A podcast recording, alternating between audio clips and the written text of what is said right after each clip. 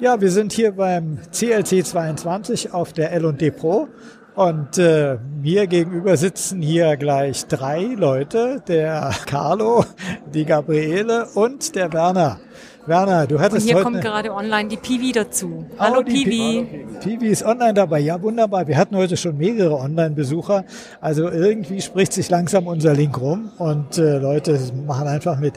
Ja, aber ich würde das im Moment ganz gern mal von dem Werner hören. Du hattest heute Morgen eine Session gemacht. Was war der Titel deiner Session heute Morgen? Äh, da ging es um den Paradigmenwechsel zum Future Learning äh, und mit der Frage versehen wir, wie geht das eigentlich? Und äh, ich habe da mal eine kleine Einführung gemacht und dann haben wir sehr intensiv diskutiert und haben viel äh, über Führungskräfte ge gesprochen, die so ein, ein kritischer Faktor sind bei, bei der Umsetzung solcher innovativen äh, Lernkonzepte. Und das Thema, wie bringt man die Mitarbeiter zum selbstorganisierten Lernen, äh, war, war mit, mit ein Thema und wie man dann diesen Prozess insgesamt äh, sinnvoll gestalten kann. Ähm, war, war, war eine schöne, offene äh, Diskussion und ja, das waren so die wesentlichen Punkte. Du hattest ganz viele äh, Teilgebende in deiner Session, ne? Ja, also es mussten noch ein paar Stühle dazugestellt werden, aber das liegt daran, da, dass du die Werbung gemacht hast. Okay. Und äh, gab es Leute, die in, berichtet haben, was sie in ihren Organisationen schon in die Richtung machen? Also wir haben mehr so, so die Teilaspekte äh, diskutiert und dann haben natürlich einzelne Teilnehmer ihre Erfahrungen eingebracht.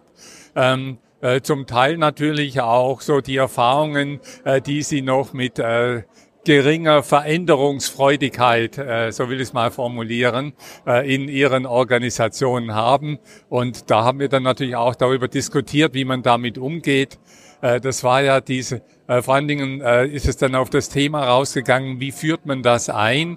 Strategieorientiert top-down, wie es so in den Schulbüchern steht.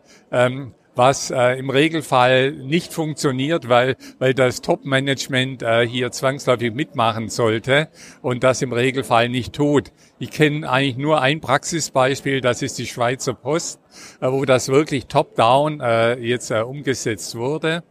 Und äh, wenn das halt nicht geht, dann muss man eher agil bottom-up äh, diese Entwicklung machen, indem man in der Organisation schaut, wo findet man Führungskräfte, die, ähm, äh, wo wir wissen, dass diese offen sind für solche Veränderungen ähm, und mit denen man dann entsprechende äh, Projekte machen kann, über die man dann berichtet, um sie dann nach und nach ähm, immer weiter in, ins Haus hinein auszubreiten. Äh, zu, zu breiten. und das ist, äh, denke ich, im Regelfall der einzig mögliche Weg, weil man sich sonst äh, einfach die, die Zähne ausbeißt an äh, irgendwelchen ja, widerspenstigen äh, Bereichsleitern und Abteilungsleitern.